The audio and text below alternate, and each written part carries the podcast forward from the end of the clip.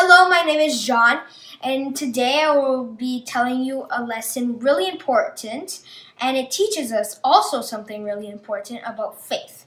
So, our story starts with the crowd following Jesus, and Jesus has been like teaching for hours already, the whole day, and it's already night, and Jesus told the crowd to go home and also told the disciples to go to the other city where they were going by boat. Then Jesus went to the mountain, a nearby mountain, and started praying. By then, the boat was already like in the middle of the lake because there was a really strong storm. So when Jesus thought it was time to go onto the lake, what do you think he did?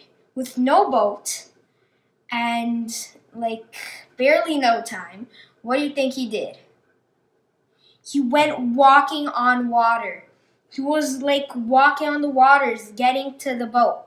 Then, when the disciples saw that and saw him, they thought it was a ghost. They didn't know it was Jesus.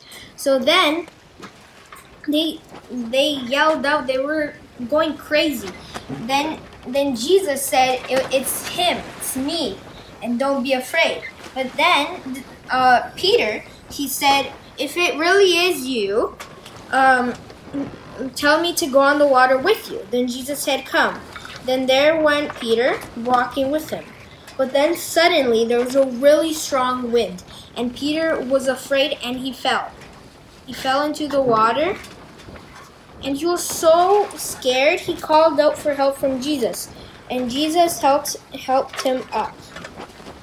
Then when he was helping him up, Jesus asked him, Why do you have such little faith? Then, when they got on the boat, immediately the storm, storm stopped. And that is the story that teaches us a really important lesson about faith. And if you're scared, it, don't be scared actually. But if you are, God is always, Jesus and God are always there to help you by giving a hand. So don't be scared, okay? And I'll see you next video. Bye!